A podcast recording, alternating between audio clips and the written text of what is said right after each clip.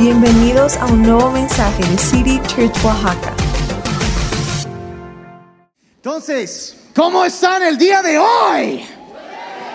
Ok, ya están bien acelerados, así como debe ser, porque pues sí, es febrero, el, el mes del amor y la amistad. Y hay un, eh, este, quería ah, empezar hablando de algunos de los errores a veces que la gente comete en el, en- en el, en el amor y al mejor al ratito, es, no sé si mi sobrino Alex me puede ayudar con un gráfico que me mandó el día de ayer de un error que una persona cometió en una declaración de amor. A ver si lo podemos pasar al final en la pantalla, me recuerdan si no lo paso. Pero este, pero hay cosas buenas, malas y la verdad el amor es una cosa que, que honestamente un poco confuso, ¿no? ¿A, a poco no es cierto?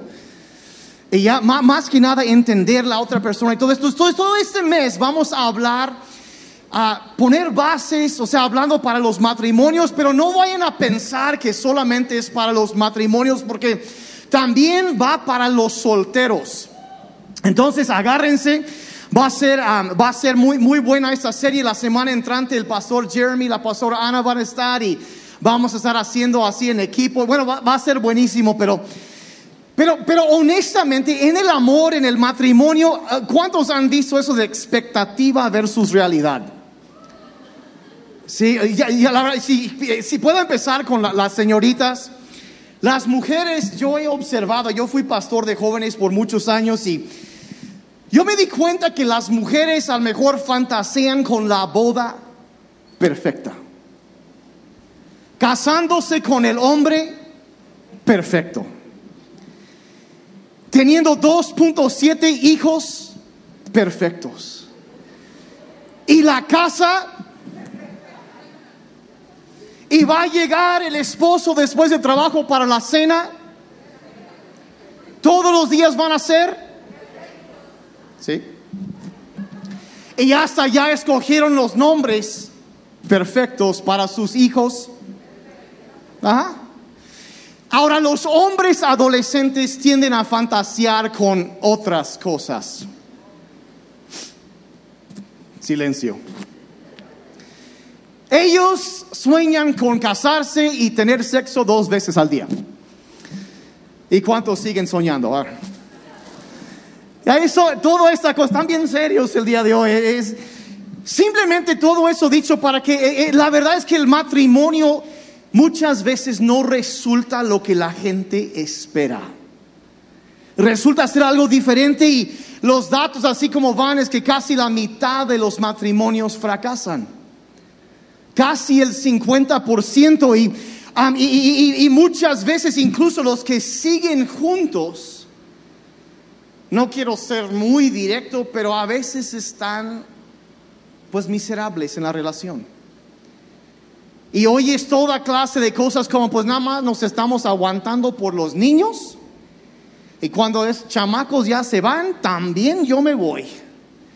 Y así esa es la idea y nada más eso y y honestamente, 50%, si alguien te levantaras en la mañana y alguien te dijera, mira, hay 50% de probabilidades que si sales en tu coche hoy te vas a estampar, ¿saldrías de la casa?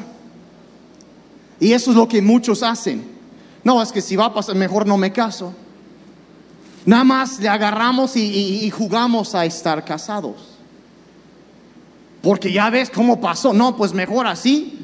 Y así tenemos esos arreglos. Si me das, yo también te doy. Y si te vas, yo también me voy. O sea, todo eso y la, y la, la cosa es agarrar y, no, no me quiero arriesgar. Entonces, entonces, si te dijeran si co- 50% de probabilidades que te vas a chocar, ¿qué harías? Bueno, si es que sales, cuando menos te pondrías un casco o algo, ¿ah? andarías con cuidado checando y ya, y- o no sé si otra cosa, si vives en, como yo me acuerdo cuando yo vivía en yo era niño, yo vivía en el norte, y ¿cuántos se acuerdan del chupacabras? Y si te dijeran, si sales de tu casa en la noche, 50-50 el chupacabras te va a chupar, carnal. ¿Qué haces? Pues llevas, no sé, una bufanda o algo para taparte el cuello, ¿no? Para que no pueda agarrarte. O yo no sé, haces algo para prevenir esas, para bajar las probabilidades. ¿A poco no es cierto? Bueno, eso es lo que la serie que vamos a ver este mes se trata. de darte las bases y protegerte, porque yo veo que hay mucha gente, la verdad, cuando se trata del matrimonio, algo anda mal. Yo veo que las personas, este, muchas veces no están preparadas para casarse ni, ni espiritualmente ni emocionalmente. Muchas veces se enfocan en cosas materiales y se olvidan de la cuestión de la madurez emocional, la madurez relacional, cómo llevarse bien, cómo ser buen compañero de cuartos. Ahí las cosas básicas nos olvidamos de eso y la gente no está preparada para triunfar en el matrimonio. Ahora, ¿será posible tener un matrimonio fantástico? Yo digo que sí, porque yo creo que yo tengo uno. Ahora, creo que mi esposa mayormente comparte la misma opinión, pero siempre considero que a lo mejor me fue mejor a mí que a ella, porque, bueno, es un angelito, pero yo creo que, siempre hay potencial para grandeza. Siempre hay potencial y, y lo que vamos a hacer, eh, digamos que si es posible tener un matrimonio fantástico, extraordinario, ¿qué harías? No solo para prevenir el peligro de un fracaso en el matrimonio, sino hasta para inyectarle vida nueva y mejorar tu matrimonio. ¿Cuántos estarían dispuestos a hacer algo? Bueno, como unos 10. Bueno, o sea, estar, ¿qué? No, no quiero, ¿cuántos quieren ser una estadística? Nadie. ¿Cuántos quieren algo raro? Algo especial. Ok, y a eso vamos, vamos a ver las bases para todo eso. Entonces, empezando hoy, vamos a ver cuatro votos, cuatro compromisos que tienen el potencial para transformar tu relación para siempre. Y si eres soltero, cada semana vamos a una aplicación de eso para solteros también, que te prepararán para una relación a futuro, si es que quieres casarte. Entonces, lo que vamos a ver las siguientes semanas, hoy vamos a ver, eh, número uno, si estás en el app de la Biblia, número uno, lo que vamos a ver hoy es el voto de la prioridad. Vamos a hablar de, tener y mantener la semana en, en orden. Es lo más importante. Y de ahí, la semana entrante, el pastor Jeremy y la pastora Ana van a hablar del voto de la conquista. Y solo porque a veces, y eso va para los hombres, eh, los hombres a veces tienen como mentalidad de cavernícola, ¿no? Saliste de la cueva, mataste tu mamut, lo trajiste, eh, la, presa lo traes a razón, ya tienes para comer, ya está. Ya conseguí, ya, y piensan, bueno, ya, ya la hice, la conquisté y así queda. Pero lo que pasa es que la mujer espera que la sigas conquistando. Y las mujeres dijeron, ok, aclaro que nadie me pasó una lana para que dijera eso, nomás estoy diciendo. De eso vamos a hablar la semana entrante y va por los dos. ¿eh? Luego vamos a hablar, en, en, 15 días vamos a hablar del el voto de la pareja, el voto de la pareja y eso de vamos a ver cómo funciona el unirnos y trabajar, desarrollar una mentalidad de equipo de nosotros, no de tú y yo. Vamos a hablar de eso. Y luego la última semana vamos a hablar del voto de la pureza. Porque donde hay secretos, desaparece la intimidad. Y es esencial. Y vamos a ver cómo vivir una vida pura en un mundo muy, muy impuro. Entonces, no vas a querer perder ni una, ni una semana de toda esta serie. Entonces, eso es lo que vamos a estar viendo. Entonces, hoy estamos hablando del voto de la prioridad. Y de entrada quiero decir, si, si ah, tú estás aquí, ah, quizás si tú tienes problemas muy fuertes en tu matrimonio, en tu relación, te vas a dar cuenta el día de hoy que probablemente la raíz de todos esos problemas la vas a, la vas a oír ahorita. Porque este es como que lo más importante de todo. La causa probablemente lo vas a ver ahorita si hay problemas muy fuertes en tu relación, probablemente lo vas a detectar ahorita. ¿Por qué? ¿Qué fue lo que lo causó? Y yo quiero um, empezar esto señalando una idea que a veces es muy, muy común hoy en día, que yo lo vi hace tiempo, pero como que es todavía más, más visible y más común, y me gusta llamarlo el síndrome de Disney. Y a lo mejor podrán imaginar a qué me refiero aquí, que, que para estar feliz tienes que encontrar a la persona correcta. Y si la encuentras, va a ser, todo va a ser como un lecho de rosas. Y todo va a estar bien. Y vas a estar tan feliz. Y todo nombre y el momento y lo para la gente más cristiana que sobre espiritualiza las cosas, la persona que Dios preparó para mí. Tienen la idea la gente que si encuentras esa persona en ese momento, vas a empezar a escuchar los coros angelicales.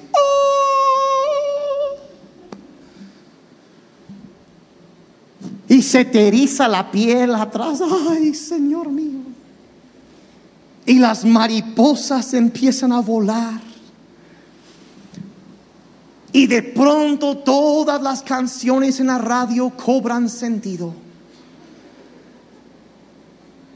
Y entendiste el porqué del universo y todo eso. y vas a vivir feliz para siempre. Pues de una vez quiero reventar esa burbuja, es una fantasía. Entonces, si eso es tu esperanza, de una vez no suceden las cosas así, suceden en las películas de Disney. Pero la vida real, es aquí un avance informativo para algunos, la vida real no sale como las películas a veces. Y aunque los chavitos a veces tienen, bueno, lo van a entender. Y, quiero, la verdad, quiero que salgan de, de, aquí hoy con una idea un poco diferente. Y, en lugar de, de andar diciendo, no, es que la, la chica llega con, ay, es que encontré el hombre perfecto. Y es, es, guapo, es inteligente y, hasta trabajo tiene. No es adicto a su Xbox como los cuatro novios anteriores que tuve. Y, no, y, o el, el, chavo ve a una chava, no, está hermosa. Llegué a City Church en la mañana y mira cómo alaba a Dios. Está guapísima. Sirve a Dios hasta sabe en el de la Biblia. No, es cierto.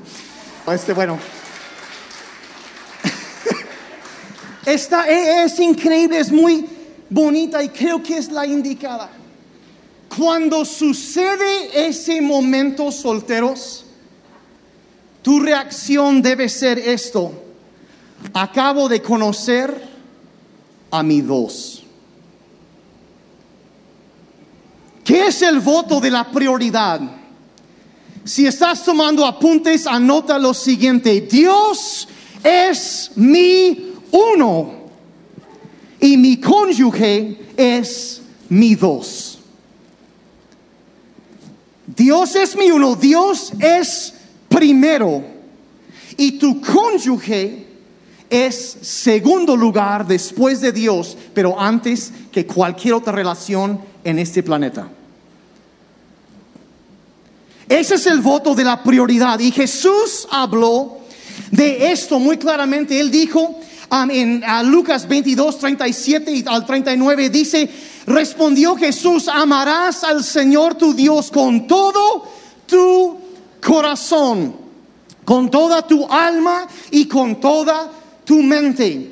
Este es el primero y el más importante de los mandamientos. Este es el más grande, que Dios, iglesia, eso ha sido el tema del año, que Dios esté en primer lugar. Ya los tenemos entrenados, ya van cinco semanas seguido esto, Dios debe estar en primer lugar con todo lo que Él es. Es el primero y el más importante de los mandamientos. Y verso 39, el segundo es similar. Amarás a tu prójimo con el mismo amor con que te amas a ti mismo. Entonces es muy claro que Dios viene primero y las personas después. Dios es uno, número uno, y nuestro cónyuge es nuestro dos. Primero Dios, luego ellos. Y, y si queremos tener una relación sana, Dios tiene que estar en primer lugar en nuestra vida. Ahora, antes de ir con llegar con los casados, quiero hablar con los solteros un ratito. A ver, eso, eso va con los solteros. Todos los solteros, por favor, levanten su mano. ¿Ok? Levanten su Así, bien en alto, no hay pena en eso. Miren alrededor. Tú eres soltero, soltera, mira alrededor, está bien, bien en alto. Igual cruzas la vista con alguien y quién sabe, fluye algo, no sé. Sí, es risa nerviosa, no voy a decir en dónde, pero dice, bueno, yo, no tengo cónyuge, entonces tu voto, la versión de esto para solteros, si estás anotando, es lo siguiente, buscaré el uno mientras me preparo para mi dos. Buscaré el uno mientras me preparo para mi dos. Dios debe estar siempre en primer lugar y, y, debes entender que, que, que las, las, cosas que tú haces en esta, en esta época, este momento de tu vida, tú estás construyendo los hábitos, estás construyendo el estilo de vida que tú vas a llevar a tu matrimonio cuando te vas a casar. Y lo que tú haces ahorita, solteros, es importantísimo. Y te va formando, va, dando dirección a tu vida. Y es por eso que Dios tiene que estar en primer lugar. Porque tú quieres estar corriendo en la dirección que debes estar corriendo. Hay un predicador en Estados Unidos llamado Andy Stanley y él cuenta la historia de, de una chica que asistía a su iglesia y ella le dijo que una vez que ella ella creció en cuna cristiana y, y ella siempre había sido niña de iglesia y todo bien así, pero cuando se graduó de la prepa y se fue a la universidad, se mudó a otra ciudad. Y pues a veces lo que sucede cuando una persona, cuando van así, salen de su ambiente y empiezan a andar con los amigos equivocados, porque la Biblia dice el que anda con sabios será sabio y el que se junta con necios será destruido. Y empezó a juntarse con la gente equivocada y empezó a ir a algunas fiestas que no era de ambiente tan sano y, empezó a tomar y, y, finalmente ya estaba hasta usando drogas y todo eso. Su mamá estaba angustiada orando por ella y, y un día una actividad en la universidad, esta muchacha conoció a un joven cristiano. Y ella cuenta la historia que una, esa noche llamó a su mamá y le dice, mamá, ¿qué crees? Dice, ¿qué pasó, hija? Dice, encontré al hombre perfecto. ¿A poco, hija? Sí, dice, es un hombre cristiano, ama a Dios, sirve en su iglesia, nos encontramos una actividad y, y la verdad es un líder, es una persona que admiro muchísimo y y pues la verdad yo creo que me estoy enamorando de él. Y la muchacha le dijo a Andy Stanley cómo su mamá le contestó. Dice, me dijo con mucha ternura, me dice, ay hijita, ¿cómo te lo explico? Un hombre así no anda buscando una chica como tú.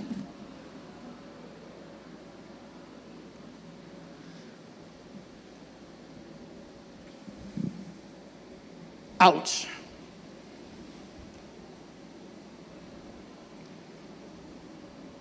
La chica empezó a examinar sus, y, y, cambió y ya mejoró y anda bien si alguien se pregunta ya.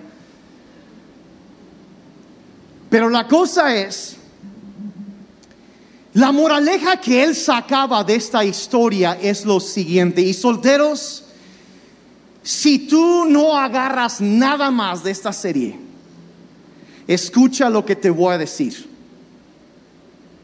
Tu trabajo ahorita, aparte de buscar a Dios,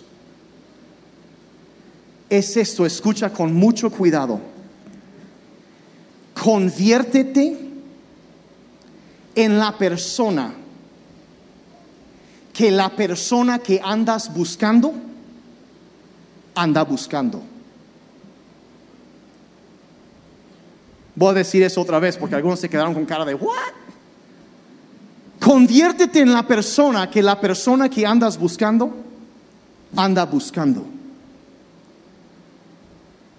Si tú quieres una pareja, alguien que ama a Dios, que teme a Dios y tiene a Dios en primer lugar en su vida, te voy a pasar un tip, no lo vas a encontrar probablemente en un antro.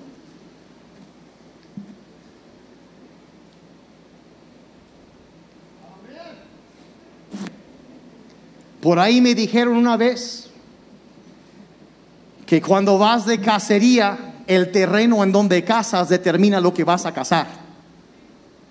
O si vas de pesca, el charco en donde pescas determina el tipo de pez que vas a encontrar ahí. Conviértete en la persona que la persona que andas buscando anda buscando. Piénsalo. Sé esa persona. Sé esa persona. Ahora que ya pisé un montón de callo, voy con los matrimonios. ¿Si me aman todavía o eso fue demasiado directo? Ok, entonces eso, okay, y ahora sí vamos con los casados. ¿Están listos? Ok, entonces si el voto para los solteros es buscaré a mi uno mientras me preparo para mi dos. Para los casados es esto, vas a querer notar esto. Prometo que Dios será mi primera prioridad y mi cónyuge será mi segunda prioridad. Pueden decir eso conmigo en voz alta, aquí está. Prometo que Dios será mi primera prioridad y mi cónyuge será mi segunda prioridad. Tan sencillo. Lo encontramos en la base bíblica para eso en Génesis capítulo 2, donde Dios dice lo siguiente, verso 24, dice, por eso el hombre deja a su padre y a su madre y se une a su mujer y los dos se funden en un solo ser de dejar a los padres, ser uno con el cónyuge. Y esta palabra en, hebreo, el, el, dejar, es la palabra asab. Y significa soltar o renunciar.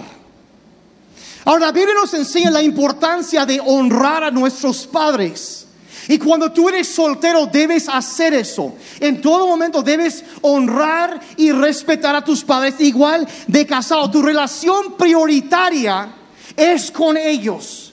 Honrar y cuidar mientras vas creciendo. Pero cuando te casas, el enfoque cambia.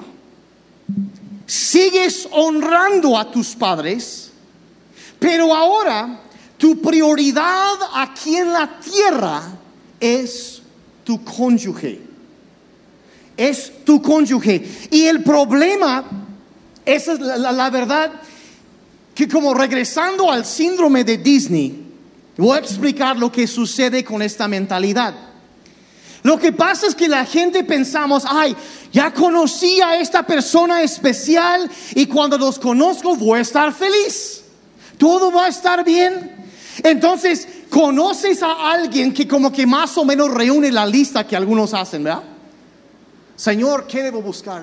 Y hacen su lista. Eso es otro tema, no voy a entrar en eso. Eso cuando creo que el pastor Jeremy y la pastora Ana tienen una plática acerca de eso, pero, pero bueno, no me acuerdo. Pero el asunto es que eh, piensas que si esa persona me va a hacer feliz, entonces se casan y luego pones toda la presión sobre esa persona para que ellos te hagan feliz a ti. Y como ellos no pueden reunir el primer lugar, no pueden suplir lo que tú necesitas a nivel de tu identidad, como Dios lo puede hacer, lo que hacemos es elevamos a esa persona, ellos, ellos tienen algo, tienen que darme algo, empezamos a idolatrar a esa persona. Y, luego lo que sucede cuando lo idolatran, después lo demonizan y les voy a ense- enseñar cómo sucede. O sea, no es que, es que, ay, es que se, se volvió, se, se alocó. Y es, les ilustro cómo funcionan. La chica anda saliendo con un chavo y, ay, es perfecto. No pude haber encontrado a alguien mejor. Y después se casan. Primero idolatran y después demonizan un poco. Ay, eh, ay, mira, es tan relajado, tan tranquilo. Y después, es un flojo, desobligado. O él dice, no, ella es tan detallista, tan perfeccionista, tiene todo. Y luego se casan. Es una loca que no para de limpiar la casa. O al otro extremo. Y simplemente agarramos una cosa que nos atrae y después nos, nos, nos molesta esa cosa. Es, "Ah, es una perfeccionista, me vuelve loco. Señor, dame liberación. Y están pensando esa cosa, eh, o sea, a idolatrar y luego como que demonizarlo. O sea, como, ah, está pasando esto. Y ya no me gusta. Y todo, ¿por qué? Porque pusieron a una persona en primer lugar y no a Dios. Tan sencillo. Están esperando que ellos suplan una necesidad que solo Dios puede suplir. Dios debe ser tu prioridad número uno. Debe ser. Y, luego, entonces lo que sucede muchas veces, esto va, empieza, mira, si pones a tu pareja en primer lugar, muy temprano, durante, desde el noviazgo, luego se casan y, y todo está bien hasta que llegan los hijos. Y luego de pronto los hijos se vuelven la prioridad. Y empiezan a ocupar más tiempo y, y en algún momento el, el esposo empieza a volverse un poco celoso de los chamacos. Empieza a tratar un poco diferente. Se resiente con la esposa. Y luego ella como que se resiente con él porque como... Y luego él, entonces él va y se refugia en el trabajo. O sale con sus amigos, que no está mal, pero todo tiene un límite. Y empieza a haber un distanciamiento y como él se... Entonces, ah, ella también se clava todavía más. O en su trabajo con los hijos y, y la relación, el matrimonio tiende a quedarse relegado a último lugar. Y luego adelantamos al final de la vida y sucede algo muy interesante.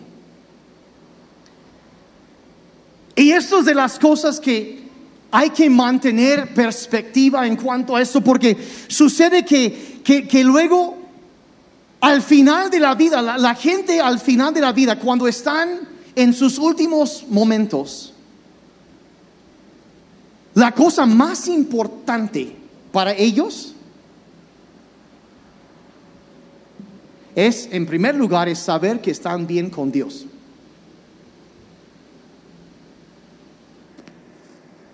Siempre es lo mismo. ¿Por qué? Porque la eternidad espera. Eso es lo primero. Y la segunda cosa que está en su mente, yo lo he visto. Personas que están en sus últimos días, sus últimos horas. Eso es lo que, cuando ya están, eso, eso de que estén bien con Dios, eso es lo primero. Y la segunda cosa es que quieren a su familia ahí con ellos.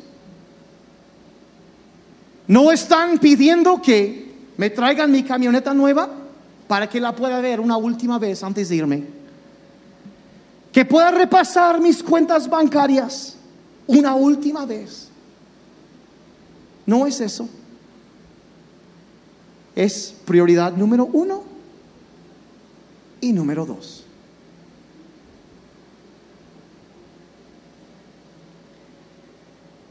¿Y qué pasos estamos tomando hacia eso? Y, voy a decir algo, si uno se clava igual con los hijos, no siempre son cosas malas que causan problemas en los matrimonios. Muchas veces lo que pueden ser cosas buenas, como los hijos, por ejemplo. Pero cuando las prioridades no están en orden, empieza a afectar. Muchas veces algo bueno, pero con la prioridad incorrecta. ¿Cuántos de ustedes sabían que existe tal cosa como los celos legítimos? ¿Nadie sabía eso? No todos los celos son malos. La Biblia dice que Dios es un Dios celoso. Y dice que Él dice que cuando una persona pone algo antes que Él en su relación, Dios llama a esa cosa un ídolo. Y lo llama idolatría. Y Dios se pone celoso. Literalmente sí lo hace. Y es, es, él lo llama idolatría y Dios se pone celoso y es legítimo. Y es por eso que a veces en el matrimonio uno está pensando, ay, me está pensando, es, sabes que me siento un poco celoso de tu tiempo con los hijos. Me siento un poco celoso y yo sé que es importante, pero extraño pasar tiempo contigo. Extraño eso. Eh, eh, yo, yo, yo, yo quiero que nuestra relación sea una prioridad para que pueda ser una bendición para nuestros hijos. Eso es lo que quiero. Existen a veces, ah, ah sí, pues yo estoy celosa de tu tiempo con, con tus amigos. Ahora, yo no estoy, eh, ahora sí, yo sé que hay gente loca que no quiere que su pareja tenga amigos. Y eso es otro rollo por completo. No voy a entrar en eso. Está, debes, necesitas tener una vida social pero sana, pero la prioridad debe ser tu cónyuge. Lo que estoy diciendo es que si siempre estás afuera y tu matrimonio no es tu prioridad, son celos legítimos. Son, es, e, e, es legítimo y, por ejemplo, yo conozco a personas que tienen celos del teléfono de su pareja. Uf, eso sí fue. Algo como que vi que varios foquitos se prendieron. Y era con la luz del celular, ¿no? Tienen celos, sí. Ahí están, y perdónenme por lo que, o sea, la verdad, ahí están en la noche, en la cama, ahí están bien. Instagram. O sea, la neta. En serio, o sea, ¿no se les ocurre algo más interesante?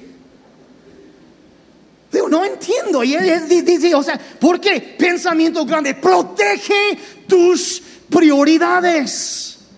Mira, si piso cae al lado, no seas un matrimonio cuya vida gira en torno de sus hijos. Sí, debes cuidar y proveer y amar y tratar bien a tus hijos, pero no lo hagas. Porque aquí está una cosa, hay parejas que todo, todo así, todo gira en torno a los hijos. Y como digo, no me malinterpretes, hay que amar y cuidar y tratar bien, proveer bien para los hijos. Pero mira, si toda tu vida se trata de los hijos y descuidas al matrimonio, lo que sucede es que un día los hijos se van de la casa. Y lo que sucede cuando eso pasa, de repente se van los hijos y un día se levantan, se quedan viendo y dice, ah, caray, ¿tú quién eres? Me casé con alguien hace 25 años y no tengo ni idea de quién eres hoy. pasa demasiado. Mira, debes entender, los, los hijos son una tarea temporal van a estar allí unos 18 o 20 o si son mileniales unos 30. No es cierto. No es cierto, eso fue broma, nadie, nadie se va a enojar conmigo que se, me, se me ah, ah, le cayó alguien allá atrás. Sea, es una asignatura temporal, pero el matrimonio no es temporal. Es hasta que la muerte nos separe. Tan sencillo y, y no es hasta que el enojo nos separe o hasta que las deudas nos separen o hasta que no suplen mis necesidades o encuentro un modelo más reciente. Es hasta que la muerte nos separe. Es un compromiso delante de Dios y por eso debes honrarlo aún antes que a tus hijos. Si quieres amar a tus hijos, invierte en tu matrimonio. Invierte en tu matrimonio. Si, tú, si quieres que tus hijos triunfen en el matrimonio, enséñales cómo debe ser. Ahora, para que vean que no solo yo opino estas cosas, eh, voy a, va a pasar mi esposa y se va a poner buenísimo eso. Así que den un aplauso a Mari y agárrense porque se va a poner bueno esto. Hola iglesia, pues como estaba diciendo Daniel, tener nuestras prioridades en orden es algo tan importante en la vida. Eh, Dios es nuestro número uno y eso es de lo que estaba hablando Daniel, pero ¿cómo se ve en la práctica? ¿no? ¿Cómo podemos ponerlo en la práctica? Eh, pues pasar un tiempo a solas con Dios cada día, dándole lo mejor de nuestro día, que es la mañana. Antes de salir, que tú ya hayas leído un devocional de la Biblia, del, la Biblia en un año, del app de la Biblia, lo que tú quieres, pero leer y meditar en la palabra de Dios. Ahora yo, yo veo que mm, yo me voy a meter, salir un poquito del tema, pero meditar es simplemente eh, pensar, contemplar o reflexionar sobre algo. Así que cuando tú te estás preocupando, adivina qué, estás meditando. Así es que todos sabemos meditar. Pero ¿por qué no, en lugar de meditar en lo desconocido, meditamos en la palabra de Dios que dice que el cielo y la tierra pasarán, pero su palabra no pasará? Medita en la palabra de Dios cada día, ponla en tu corazón, en tu mente y también toma un tiempo para orar de manera individual cada día. No salgas al trabajo, no salgas a la escuela, no salgas. Ten ese hábito de orar, de poner en las manos de Dios tu día. Eh, de, manera separada, Daniel y yo leemos nuestro devocional, un devocional diferente. Oramos eh, de manera individual. Eh, yo siempre oro con este, este esquema del, del Padre nuestro. yo creo que es una oración modelo, es por eso la oración más perfecta. Vamos a través de este esquema del, del, Padre nuestro porque alinea nuestro corazón con el corazón de Dios y oramos de manera individual, nosotros como matrimonio, pero también eh, tratamos de tomar un momentito de nuestro día y tomar nuestras manos y orar a Dios. Tal vez eh, estás enfrentando alguna necesidad, algún problema, alguna situación difícil. Es tiempo de orar, porque sabes que es algo poderoso. Dice que si dos de vosotros se pusieren de acuerdo acerca de cualquier cosa, le será concedida por mi Padre que está en los cielos. Entonces la oración, cuando tú te unes con tu esposo para orar por alguna necesidad, es algo poderoso, aun si no hay ninguna necesidad.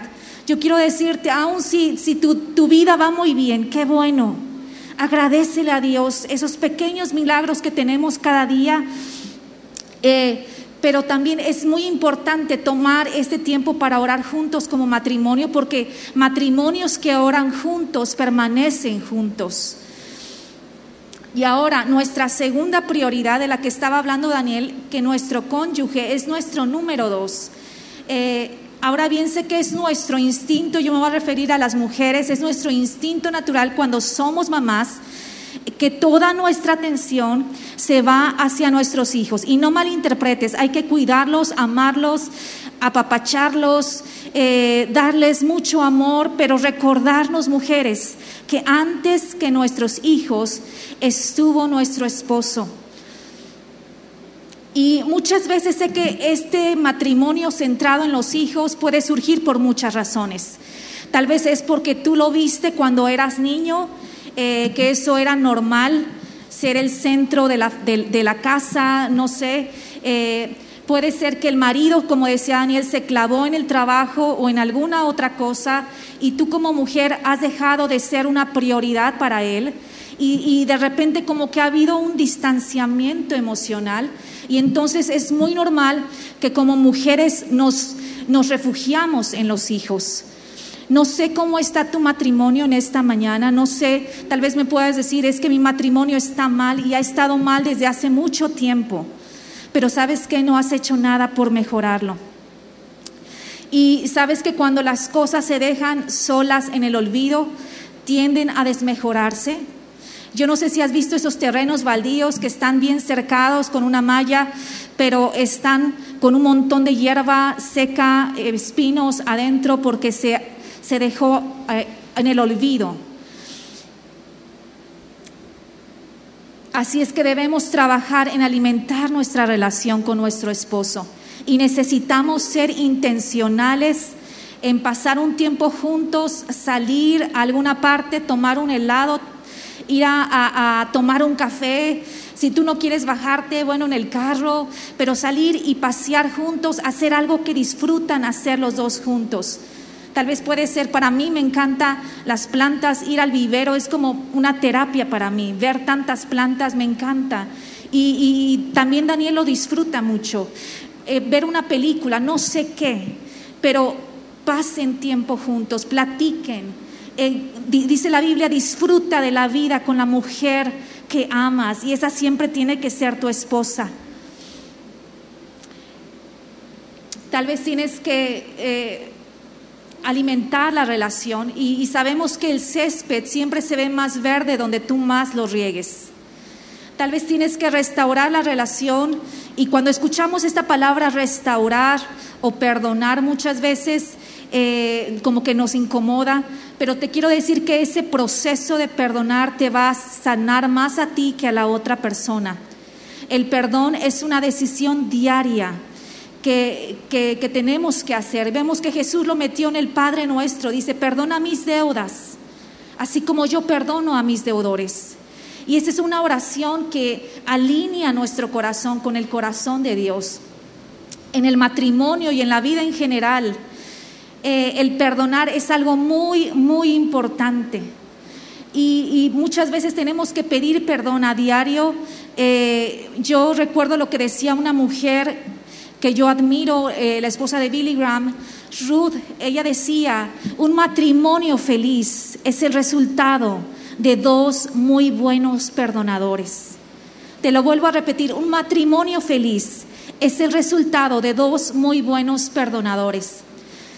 Otra cosa que puedes hacer por mejorar tu relación con tu esposo es, es, eh, es tal vez cortar cualquier otra amistad que no es buena hay amigos que son buenos y hay otros que no son tan buenos. Eh, hoy vemos que a través del celular es muy fácil eh, tener muchas tentaciones. Tal vez estás eh, jugando con alguien que no es tu esposa en redes sociales, estás teniendo alguna amistad que no te conviene, si hay algún amigo o alguna amiga que cuando acabas de interactuar con esta persona sientes que estás más estresado, más cargado, sales mal, sabes que tienes que cortar con esa relación. Si estás casado o casada y estás jugando con el pecado, con alguien del sexo opuesto, en redes sociales huye de la tentación. ¿Y cómo huyes de la tentación? Tal vez tienes que cambiar de número, de teléfono, eh, tal vez tienes que salirte de las redes sociales, tal vez tienes que cambiarte el nombre, lo que tengas que hacer, pero corta con esa relación de raíz, porque eso nunca va a acabar bien. Mira lo que dice Proverbios 5 y Proverbios 7, y habla de la mujer adúltera. Y nos dice cuál es el resultado de jugar con la mujer adúltera. Siempre va a resultar mal. Siempre va a resultar mal. Escúchalo, Proverbios 5 y Proverbios 7 y siempre es un espejismo el que nosotros digamos es que eh, con esta mujer o con este hombre que no es mi esposo yo estaría mejor. Idealizamos en nuestra mente todo un, un, un cuadro y es un espejismo, como aquellos espejismos que ven esas personas que andan en el desierto. Es todo una, es una, es una fantasía. Es una tentación que todos tenemos, el casado y el no casado pero tú tienes que ser radical y cortar cualquier amistad eh, que no conviene. Dice la palabra de Dios que las malas compañías corrompen el buen carácter. Hay amigos que te van a decir, mira, entre más mujeres hayas tenido en la cama, más hombre serás. Te quiero decir que es todo lo contrario, menos hombres serás.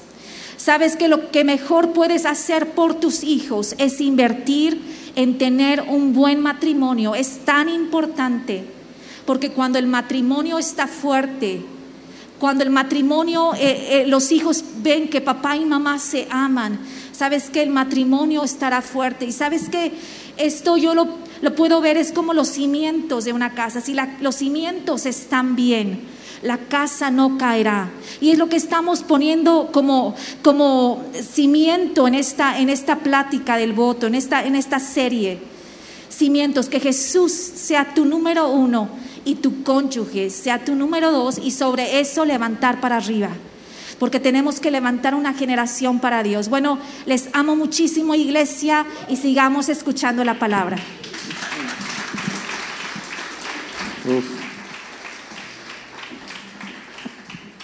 Entonces, ¿puedo hablar con los hombres por un momentito ahorita? Ya vamos de salida para los hombres, ¿está bien? Bueno, por esos dos que dijeron que sí, pero... ¿A poco los hombres no tenemos el instinto de proteger? Si alguien se mete en mi casa, tendrían que matarme para poder tocar a mi familia. ¿A poco no es cierto, señores? Los hombres entienden esto. Nos, nos Dios nos hizo así para proteger, el instinto de proteger lo que tenemos. Pero voy a decir una cosa, lo que Dios te pide para tu familia no es que mueras para ellos. Te pide algo mucho más extremo, te pide que vivas para tu familia, para tu esposa, para tus hijos. El encargo de Dios para los hombres, Efesios 5:25 dice, esposos, amen a sus esposas. Amen a sus esposas, así como Cristo amó a la iglesia y se entregó por ella. Todo lo que Pablo podría decir a los hombres es esto. Tu prioridad número uno es Dios y aquí en la tierra es tu esposa. Ama a tu esposa. Ama a tu esposa, ama a tu esposa de la manera que Cristo nos amó, que Él se entregó, se sacrificó por nosotros. Ama a tu esposa. Que ella sea tu prioridad más alta en este mundo. Lo más importante para ti. Ahora, puntos de acción ya para ir terminando aquí porque se nos, se nos está yendo el tiempo. Dios es nuestra prioridad hacemos tiempo para eso y también hacemos tiempo el uno para el otro. Vamos a tomar tiempo para platicar. Matrimonios, ¿está bien? Platicar. Y mira, si no hay tiempo para platicar, no hay conexión. Y cuando no hay conexión, no hay intimidad. Y te conviene, créeme. Hombres, entiendan lo siguiente, la conversación es para la mujer lo que el sexo es para el hombre. Así de plano. Tan fácil, tan fácil. Eh, ah, vamos a como vamos a salir de vez en cuando en una cita. Vamos a salir, vamos a quizá una noche fuera de la casa, un viajecito en pareja, yo no sé, aunque sea una noche. Y algunos dicen, no, no, no, Daniel, es que no, no, mira, no, no tenemos dinero, yo no tengo tiempo para eso y puedo, puedo ahora sí pisar callo así feo y después ya como que me aterrizo un poco, ¿sí? ¿Sí se puede? Mira, si eres un flojo, tendrás una excusa. Pero si amas, encontrarás la manera. ¿Qué? Es muy fácil hacer excusas, pero el amor siempre busca la manera. El amor siempre busca la manera. No, no se ponles Netflix o Disney a los niños y enciérrate en tu cuarto. Me dijeron, no digas que les den dramamines, así que no lo voy a decir, ¿no es cierto? No, no, no, eso, fue broma, no, no, es cierto. Pero mira, eh, pon un poco de música romántica y no es un pecado. Hay todo un libro en la Biblia que es una canción romántica. Así que busca tu, música romántica. ¿Está bien? No me digas que no puedes hacer. Si quieres, puedes. El amor siempre busca la manera. El amor siempre busca la manera. ¿Qué vamos a hacer? Vamos a proteger nuestras prioridades a toda costa. ¿Estamos de acuerdo, iglesia? Vamos a proteger. ¿Por qué? Porque no puedes estar satisfecho en la vida hasta no conocer al uno.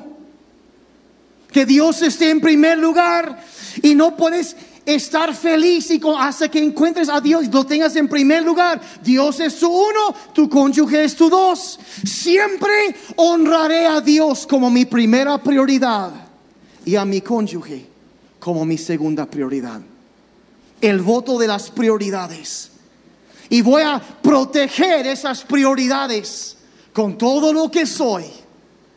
Y voy a cuidar y voy a invertir en eso. Y cuando hago eso, como Mari bien decía, estoy poniendo las cimentaciones para algo grandioso en mi vida. Así que Padre, en esta mañana yo quiero orar.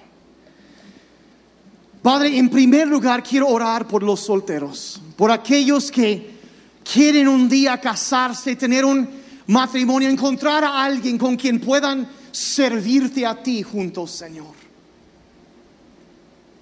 Te pido, Señor, que en esta temporada de su vida, mientras te buscan a ti, Señor, te tienen a ti en primer lugar, ellos puedan reflexionar y pensar e ir convirtiéndose mediante el poder de tu Espíritu Santo, Señor, cada vez creciendo y siendo más como tú.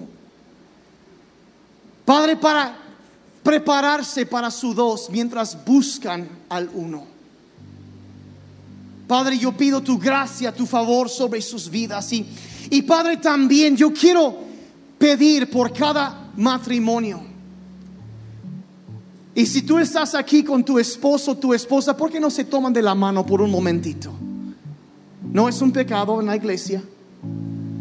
Es más, de paso menciono lo siguiente, si en algún momento está, dicen, levanta tus manos y alaba a Dios, y tú estás con tu esposo, tu esposa, tienes un indulto pastoral. Les agarras de una mano a tu, esposa y con la otra la levantas. Porque hay nada que le agrada a Dios, yo creo, más que una pareja que lo adora juntos. Quizá tú estás aquí, tu esposo, tu esposa no, no viene por la razón que sea. Yo quiero orar por los casados, los matrimonios en este día. Yo quiero pedir, Señor, que, que tú puedas darles fuerzas, que tú puedas, Señor, que ellos, si están fuertes, Padre, ayúdalos a crecer todavía más, a seguir creciendo. Padre, bendice cada parte de sus vidas.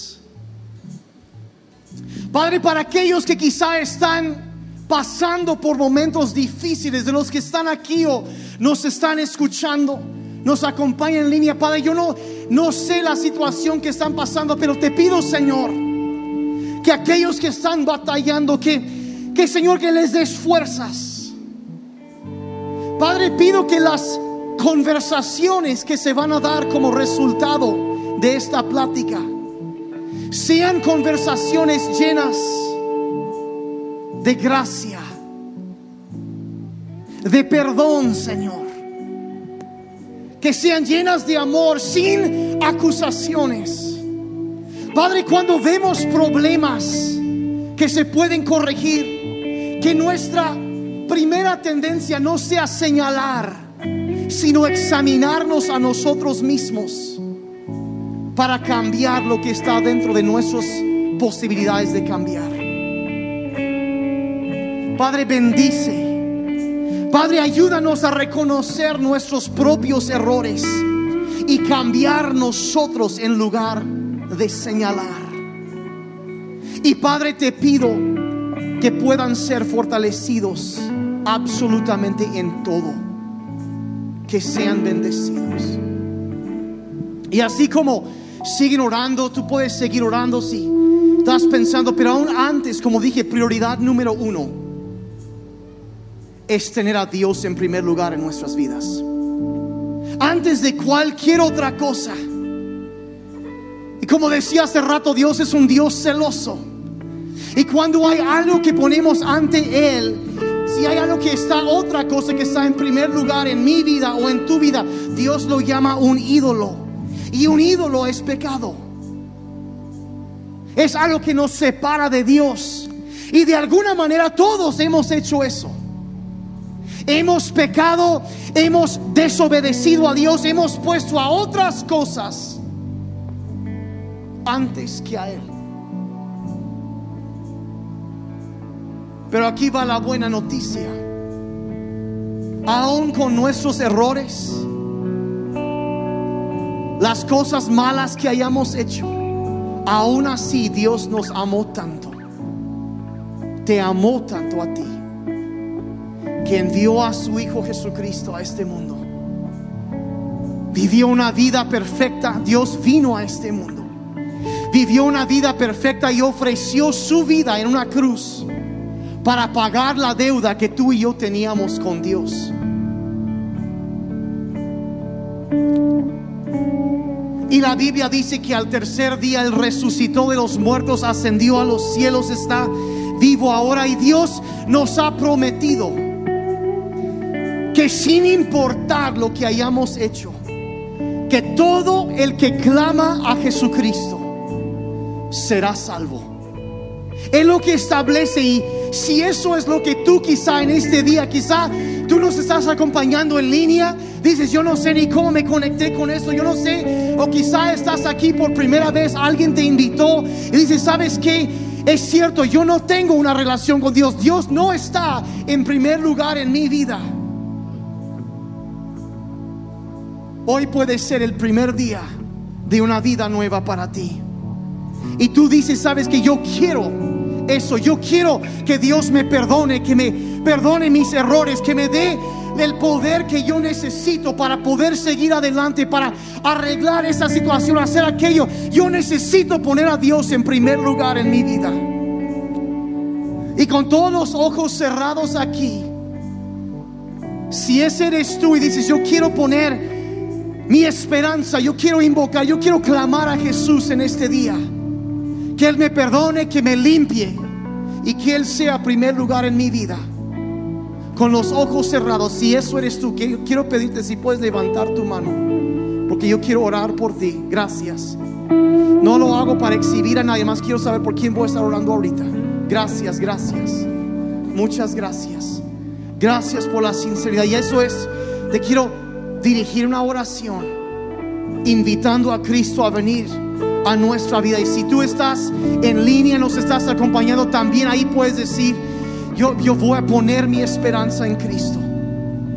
Dile ahí en tu lugar, dile, Padre Celestial, toma mi vida. Soy un pecador y necesito un Salvador. Perdona todos mis pecados. Jesús, sálvame. Creo que tú eres suficiente. Moriste por mí para que yo pudiera vivir para ti. Lléname con tu espíritu. Mi vida te pertenece. Gracias por la vida nueva. Puedes tener la mía.